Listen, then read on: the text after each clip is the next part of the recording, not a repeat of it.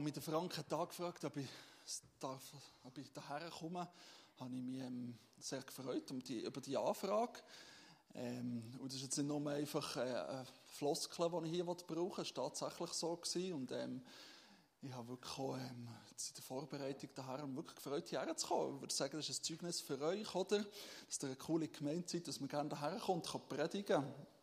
Ähm, ich bin der Timon, komme von Münzigen habe zwei Kids, zwei und vier, zwei Buben und meine Frau. Wir haben im Sommer ein Haus kaufen, wohnen mitten in Münzigen.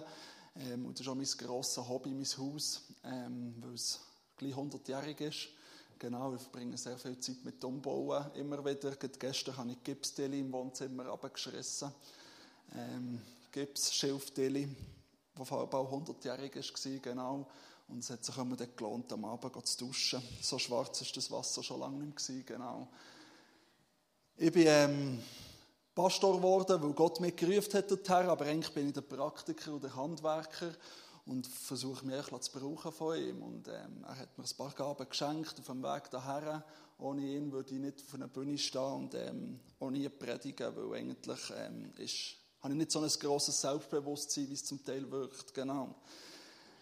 Ich möchte mit euch ähm, die paar Tage zwischen Ostern und Auffahrt vor allem ein genauer anschauen. Ähm, das sind 40 Tage, die eigentlich sehr entscheidend sind, ähm, wo man aber gar nicht so viel in der Bibel darüber liest. Meistens überfliegt man das, das sind zum Teil eine Seite, zum Teil zwei Seiten in den Evangelien, ähm, zum Teil in gewissen Evangelien steht eigentlich gar nichts dazu. Ähm, und gleich hat es mich Wunder genommen, was hat eigentlich Jesus in dieser Zeit mit den Jüngern so gemacht? Die Jünger waren ja drei Jahre mit Jesus sehr, sehr intensiv unterwegs gewesen. Tag für Tag haben sie dürfen Jesus gesehen, ihn erleben, sie sind gelehrt worden von ihm, sie sind zum Teil auch gerecht gewissen worden von ihm, aber sie können am Morgen aufstehen, Jesus ist schon bald da gewesen, der hat schon seine stille Zeit gemacht, ist schon Feier zu ihnen gekommen und hat dann gesagt, was sie sollen, was wir heute machen und haben all die Wunder dürfen sehen, was wo, wo Jesus da, da hat. Und dann ist der gekommen. Ein Tag, der angekündigt war für sie, dass da etwas kommt, für sie aber auch nicht ganz fassbar. Und dann war Jesus plötzlich nicht mehr da. Gewesen. Kreuzigt, weg, tot. Sie sind davon gelaufen, haben ihn verraten. Und da sind sie plötzlich ganz alleine. Drei Tage später ist Jesus vom Tod auferstanden. Maria Magdalena, oder Maria aus Magdala, hat ähm, als erste Begegnung mit Jesus. Wieso hat Jesus zuerst einer Frau ähm, gezeigt und nicht einem Mann? Höchstwahrscheinlich, weil es der Mann einfach für sich behalten hätte und die Frau ist es erzählen. Aber obwohl das Maria Magdala das ist erzählen, überall und so, ist, ähm, haben die Jünger gedacht, ah, die spinnt auch ein bisschen, das kann nicht sein und haben eigentlich auch nicht recht geglaubt. Petrus ist zwar zum Grab gegangen und gemerkt, das Grab ist tatsächlich leer, er ist nicht mehr dort.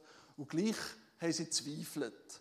Und ich dachte, ja, pff, ich weiß es eigentlich nicht so genau. Und wir lesen dann etwa von mindestens drei Begegnungen, die Jesus mit seinen Jüngern hatte. Wir wissen nicht genau, welche das da doppelt geschrieben sind und welche nicht. Aber sicher drei sind so bekannt und weiss man, dass sie sicher verschiedene ähm, Begegnungen von den Jüngern. Und was haben all die drei Begegnungen gemeinsam gehabt? Außer dass Jesus dabei war und die Jünger. Sie haben etwas zusammen gegessen, genau. Und meistens haben sie ihn erst erkannt, was um das Essen gegangen. Dann sind sie erst ganz sicher gewesen, dass es wirklich Jesus ist. Und noch interessant, durch, wenn ich die Texte habe durchgelesen und das so erkannt habe. Der, ähm, der Guido Fuchs hat über das Christentum geschrieben, dass eigentlich das Christentum eine Speisereligion ist. Einerseits, weil es sich um das Abendmahl, das ein grosser Bestandteil von uns ist, aber Jesus hat so viel gegessen mit den Leuten. Das Christentum ist eine Speisereligion. Aber nochmal zurück zu den Jüngern. Nach diesen drei Jahren, wo sie Tag für Tag mit dem sie unterwegs waren, wo sie so den Glauben hatten, dass jetzt ganz etwas Grosses passiert und sie an vorderster Front dabei. Sie werden es hautnah mitbekommen, wie Gottes Reich jetzt auf dieser Erde platziert wird.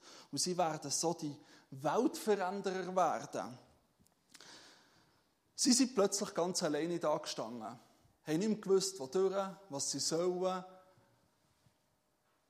ob es überhaupt noch Sinn macht. Haben sie da einem Spinner nachgefolgt, der jetzt einfach tot ist? Was machen sie? Sie gehen zurück Fischen, laufen heim nach Emmaus, schließen sich irgendwo ein, in einem Gebäude.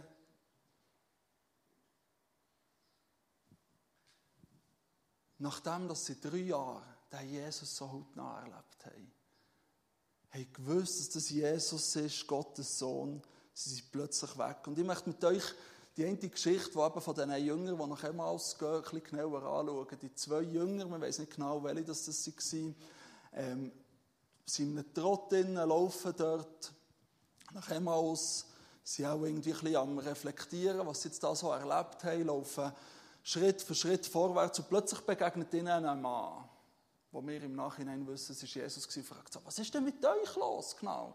Und die sagen so, ja, hast du eigentlich hier nicht mitbekommen?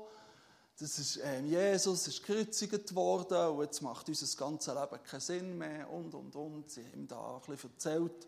Und der Mann schaut mit ihnen die ganze Schrift nochmal an.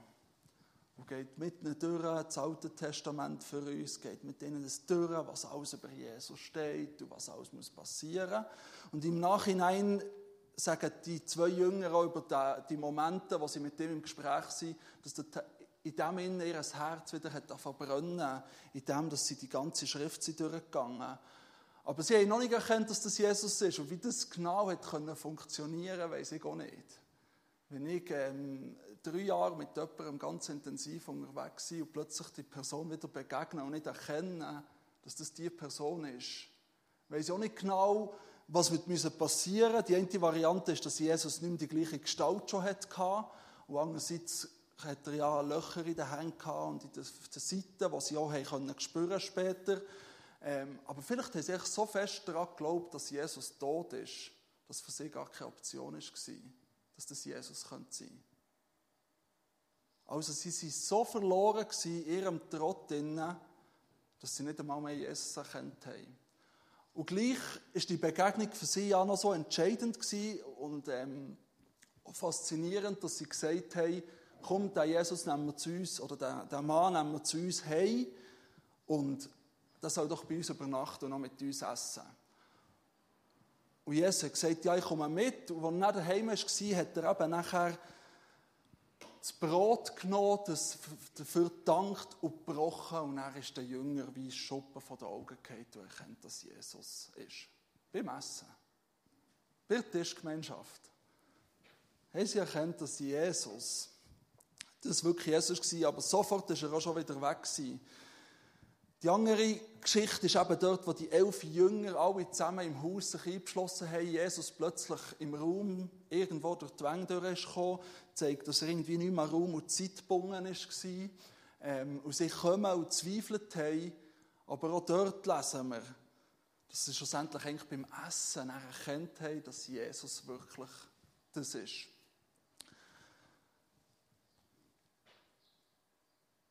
Es tut doch gut zu sehen, dass die Jünger einfach auch Menschen waren. Wie du und ich.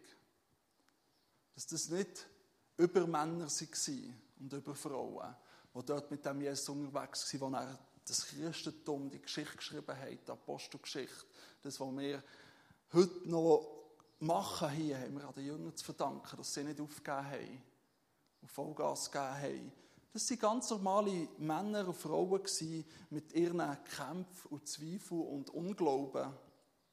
Und was können wir aus diesen Geschichten aber jetzt herausnehmen? Ich denke, jeder von uns, der mit Jesus so ein eine Zeit lang unterwegs ist, hat schon so Zeiten erlebt, wo er so Höchst hatte. Wo er so das Gefühl hatte, jetzt habe ich den Glauben erleckt. Jetzt weiß ich also, wie es wird funktionieren. Ich hatte diesen Frühling ähm, einen Moment gehabt, wo ich, wo ich mich wirklich stark beschäftigt mit Gebet und denkt, wie können wir wirklich Erweckung in unser Ahrental hineinbringen?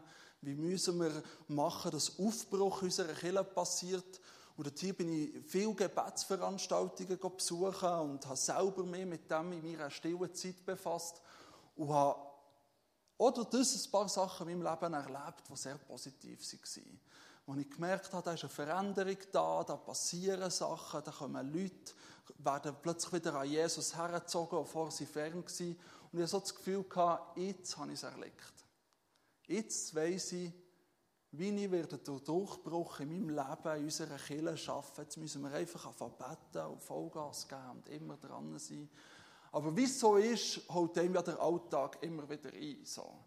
Ähm, Sorgen, Probleme, Herausforderungen mit Kindern so oder so. Ähm, als Pastor muss man irgendwann arbeiten und kann nicht nur beten, obwohl es ja Beten auch arbeiten ist. Aber ähm, es kommen verschiedenste Sachen, wo man sich damit beschäftigen muss, schönere und weniger schöne. Und eigentlich etwas sehr Schönes und etwas, was mein Herz dafür brennt, ist die Arena. Vielleicht habt ihr von dem schon mal etwas gehört. Das ist Evangelisation, die wir bei uns im Arental machen, übergemeindlich. Alle zwei Wochen, äh, alle zwei Wochen, alle zwei Jahre.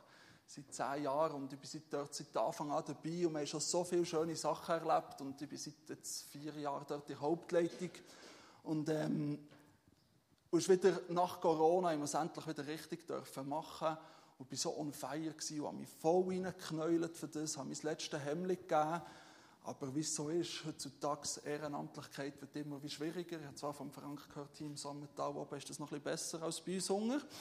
Aber ähm, bei uns Hunger ist auch Ehrenamtlichkeit nicht mehr so populär. Man hat auch ein Hobby und ähm, alles schön und die Kirche ist vor allem anstrengend. Und so ist die Arena gekommen und ich habe Vollgas gegeben. Ich hatte viele Mitarbeiter, gehabt, das Bari. Und gleich habe ich wie gemerkt, wie die Woche mich total ausgebrannt hat. So. Ich bin sieben Tage, etwa 18 Stunden in dieser Halle gestanden und habe gebügelt und bin am Schluss rausgekommen wie das dünnste Greb, das ich an dieser ganzen Arena gegessen habe. So.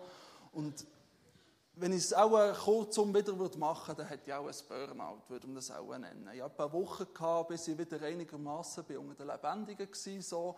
Meine Frau hat nach einer Kollegin geschrieben, ja, jetzt lebt er wieder so nach einer Woche, jetzt kann er wieder einigermaßen ansprechen. So ein frommes Werk, das ich da habe, war einfach Alltag und hat mich total ausgelaugt. Und ich habe den Glauben angefangen fragen, ich habe meine ganze Arbeit angefangen fragen. Ich habe macht das alles Sinn, was wir eigentlich als Kirche machen? Und bin wirklich so nach davor gewesen, einfach den Bettel herzuschmeißen und zu sagen, hey, das geht doch so nicht. Dass so wenige das letzte Hemd geben und ganz viel einfach das rumhocken und so ein bisschen klatschen und sagen, es war nicht so ein schöner Anlass. Gewesen. So. Und ähm, in dem Innen habe ich mich einfach auch ein bisschen erkannt gefühlt in diesen Jüngern nach der Kreuzigung. Die hatten so eine gute Motivation. Gehabt. Die waren so on fire, gewesen, aber das Loch, das Teuf, ist eigentlich vor ihnen gestanden. Und sie haben alles, was sie in diesen drei Jahren haben erlebt haben, auch hinterfragt und gedacht, das macht alles zusammen keinen Sinn. Und ähm, das Schöne war aber auch, dass Jesus ihnen schlussendlich begegnet ist in diesem Trott. Und das ist ja mein Privileg als Pastor. Ich muss mich mit der Bibel befassen, früher oder später. Etwa so alle zwei Wochen muss ich wieder eine Predigt halten und dann muss ich irgendwann aus meinem Schneckenloch rauskommen, wo ich mir so ähm, über die Schulter streicheln oder über den Kopf und sage, du bist jetzt ein Arme und so. Und, und es macht alles zusammen keinen Sinn. So muss ich sagen, ja, jetzt muss ich mich halt auch wieder mit der Bibel und mit Gott befassen, weil sonst ähm, wird das nur eine warme Luft, die ich auf dieser Bühne vorne rauslasse, wenn ich das nicht mache. Und so ist der Moment nach dem Loch gekommen, und ich habe gesagt, jetzt gut, jetzt muss ich die Bibel vornehmen und Gott fragen, was willst du unserer Gemeinde erzählen? Und bin, bin Predigt eingetaucht und habe gemerkt, dass in dem Moment, in wo ich genau wieder Gott in mein Leben hineingelassen habe, eine Veränderung passieren konnte. Und habe zurückgeschaut und gedacht, super, jetzt bin ich eine Woche lang am Boden unter. Das Einzige, was ich gemacht habe, ist Netflix geschaut. Ich als Mensch habe das Gefühl, ich habe bessere Mittel, wie ich wieder zur Ruhe und zur Energie komme, als einfach zu Gott zu gehen. So, da sind wir schon ein bisschen weitergerückt in meiner Predigt. Ich denke, die Emmaus-Jünger sind ein gutes Bild für uns. Weil wir an ihnen können sehen dass wir zwar alle Geschichten kennen, Viele von uns sind in die Sonntagsschule gegangen, Wir haben all die Geschichten von Jesus schon gehört. Wir wissen eigentlich, wer er ist. Wir haben schon gesehen, dass Gottes Reich auch noch heute gebaut werden kann. Wir haben schon Wunder gehört. Wir haben von Leuten gehört, die irgendwo in ihrer Mission sind und können Geschichten erzählen. Wir haben krasse Wunder gehört von Leuten und wussten eigentlich, dass das, was wir daran glauben, das Beste ist. Wie die Jünger auch.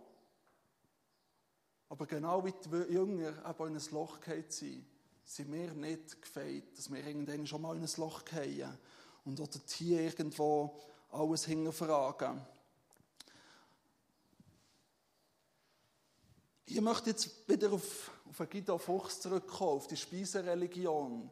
Was will uns Jesus genau sagen, oder was will uns die Bibel sagen, indem er mit, immer wieder mit den Menschen an den Tisch gehockt ist und immer wieder, gerade in diesen Begegnungen, wo er ja nicht einmal mehr an Raum und Zeit gebunden war, selber immer predigt hat, wir leben nicht vom Wasser alleine, Brot und Wasser alleine, und selber mal 40 Tage in die Wüste hat können gehen, fasten und nicht gestorben ist. Der Mann hockt immer wieder mit den Leuten am Tisch und isst, sogar in diesen Situationen. Was will uns Jesus oder die Bibel durch das sagen?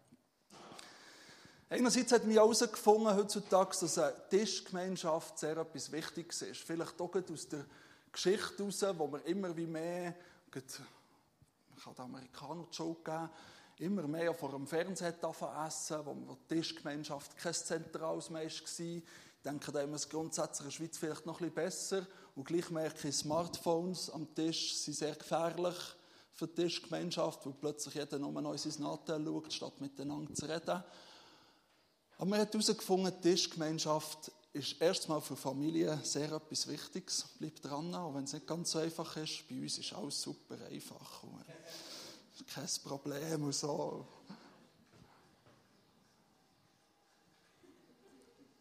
Eltern können an den Kindern so viel mitgeben am Tisch. Gesunde Ernährung, Manieren, Anstand. Und es ist so, Kinder, die beobachten so fest, was du als Eltern am Tisch machst und kopieren die einfach der vierjährige Sohn, das ist so lustig, der redet, einfach, der, redet genau gleich wie ich, oder er versucht es immer wieder gleich zu reden wie ich, wenn er mit der Mami redet. Und sie schickt mir immer wieder so Sachen, was sie, was sie ihm erzählt hat. Er, die Kinder kopieren uns einfach. Es ist so etwas Relevantes. Aber nicht nur in der Familie ist die Gemeinschaft etwas sehr Wertvolles. Auch in Geschäften. Ein Geschäft wo die Arbeitsnehmer schlussendlich zusammen am Tisch hocken und essen, die haben es besseres Miteinander als Geschäfte, die das nicht machen. Genauso unter Freunden ist dort, wo wir als Freunde zusammenkommen und nicht einen Film schauen, wo jeder auf eine Leinwand schaut, sondern an einen Tisch hocken und eine Gemeinschaft haben. Kann etwas passieren, aber auch das Kaffee hier nach dem Gottesdienst, jetzt stehe ich da vorne, ich bin der Pastor, ich weiß alles und ihr wisst nichts so ist so ein bisschen Hierarchie, hat man das Gefühl hier drin, obwohl es überhaupt nicht so ist. Aber wenn ich mit euch Hunger einen Kaffee nehme, sind plötzlich die Hierarchien weg, man begegnet sich plötzlich auf Augenhöhe. Ihr müsst nicht nur noch zulassen und ich reden, sondern ihr redet da und ich höre zu. Und das ist wertvoll, dort hier kann auch etwas passieren. Und einerseits können wir das von Jesus lernen. Essen wir mit den Leuten unseren Nachbarn, dort, wo wir mit Leuten unterwegs sind, essen wir zusammen. Aber für mich war die Antwort noch nicht ganz zufriedenstellend gewesen, ich bin googeln und machen, aber ich habe leider nicht eine schlüssige Antwort auf das gefunden. Wegen dem bekommt ihr jetzt meine Antwort darauf herausgeliefert, was ich, was ich das zu mir geredet hat. So, und ähm, etwas Essen ist so alltäglich für uns. Es ist das Alltäglichste in unserem Alltag zu essen außer natürlich aufstehen und schlafen. Aber es vergeht kein Tag, wo wir nicht essen oder trinken, außer wir sind in einer Fastenwoche oder so. Und Gott will uns in unserem alltäglichsten Innen erleben. Er will nicht, dass wir in erster Linie am Sonntagmorgen ihn erleben. Er will nicht, dass wir vor allem dann, wenn wir die vierte Stunde uns am Morgen Zeit nehmen, erleben, auch wenn das gut ist und wir es weiter machen sollen. Aber er will uns im Alltäglichsten innen erleben, im Essen. Weil dort sind wir echt Und dort sind unsere echten Probleme. Und dort sind wir nicht verstellt. Tischgemeinschaft mit Kindern. Es gibt nichts, es gibt nichts Echtes von meinen Kindern, glaubst du? Dort lassen die alle raus, ihre Gefühle, wie es ihnen geht. Schmeißen Tauer am Boden. Sagen, wie alles grusig ist, was die Mama gekocht oder der Papa gekocht hat. Und so weiter. So echt. Und dort drinnen, in diesem Echten, in diesem Alltag, will Jesus uns begegnen. Jetzt, das ist ja nichts Neues für, für euch, höchstwahrscheinlich, dass das euch mal schon jemand predigt hat, Gott will im Alltag mit euch unterwegs sein. Er hat es vielleicht jetzt auf eine neue Art gebracht, die wieder neu sein kann. Und gleich habe ich wie, wie so gefragt, Gott, ja, was ist denn das?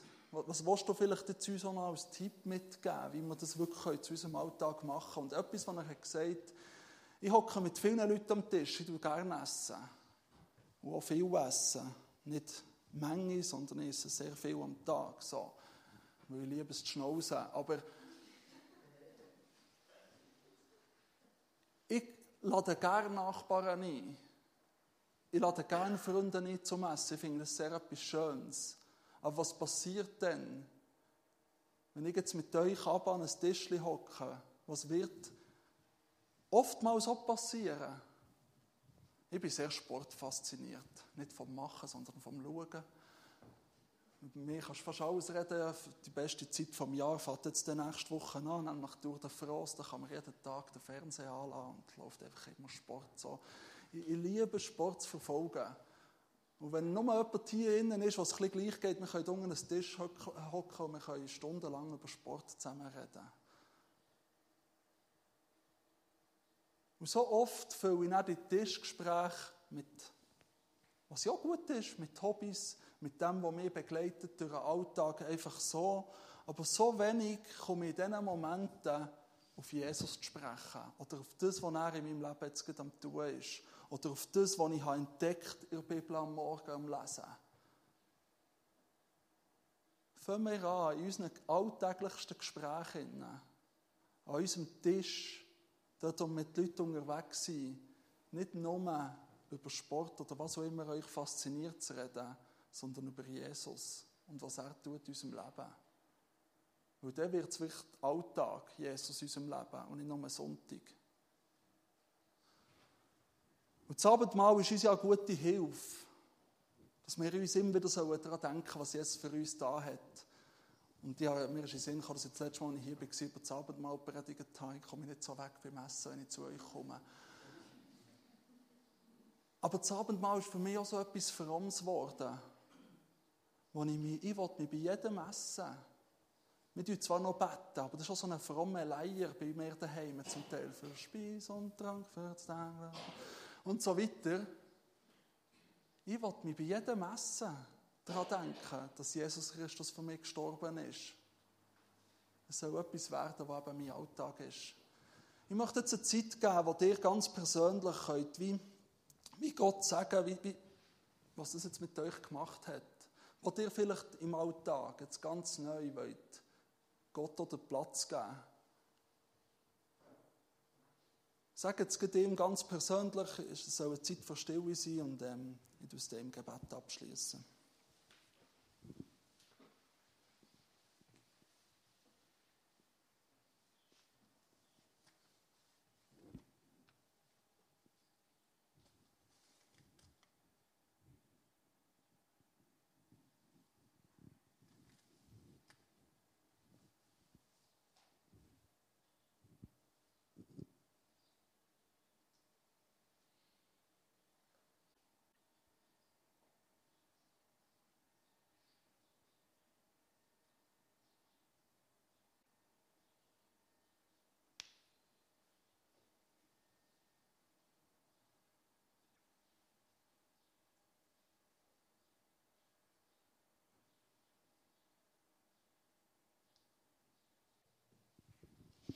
Jesus, ich danke dir, für, dass du ein Alltagsgott bist, dass du nicht etwas bist, was wir nur in Kirche erleben können.